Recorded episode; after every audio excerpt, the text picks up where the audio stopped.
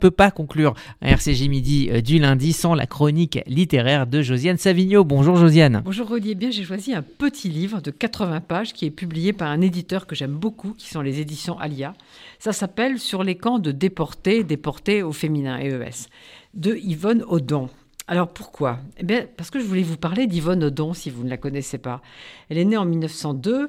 Elle est morte en 1982 et j'avais envie de la célébrer non seulement parce que c'était une grande résistante, comme ce livre le prouve, mais parce que c'est une bibliothécaire passionnée et qu'elle a fait beaucoup pour la lecture publique en France. C'est elle notamment qui est à l'origine des bibliobus.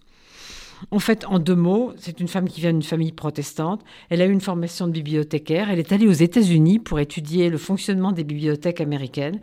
En 1929, elle est devenue bibliothécaire du musée d'ethnographie du Trocadéro, celui qui est devenu le musée de l'homme.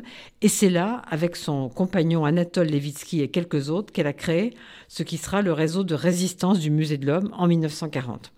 Tout ça est dans ce livre, dans un petit texte de Daniel Oran.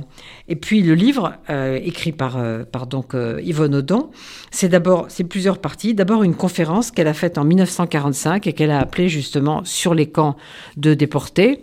Et puis deux choses dont elle s'est souvenue un peu plus tard. Et puis son rapport sur son activité de résistance 1940-1941 et sur le journal qu'elle a fait qui s'appelait Résistance. Alors pourquoi seulement 1940-41 Parce qu'en 41 ils ont été dénoncés.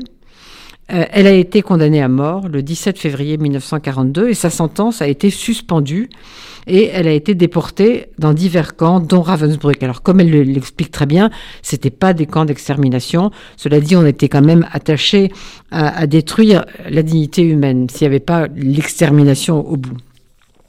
Et puis, elle réfléchit sur, euh, sur ce qu'est une cellule.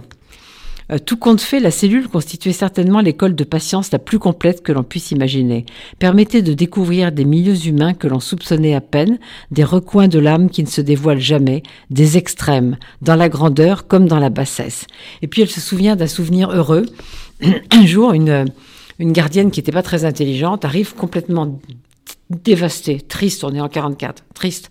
Elle lui dit qu'est-ce qui se passe?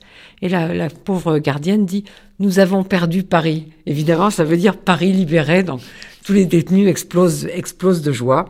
Et voilà, donc euh, c'est un livre très délicat, c'est un témoignage très délicat, bref, mais vraiment qui mérite d'être lu. Ça s'appelle Sur les camps de déportés de cette femme assez exceptionnelle, Yvonne Audon, et c'est aux éditions Alia.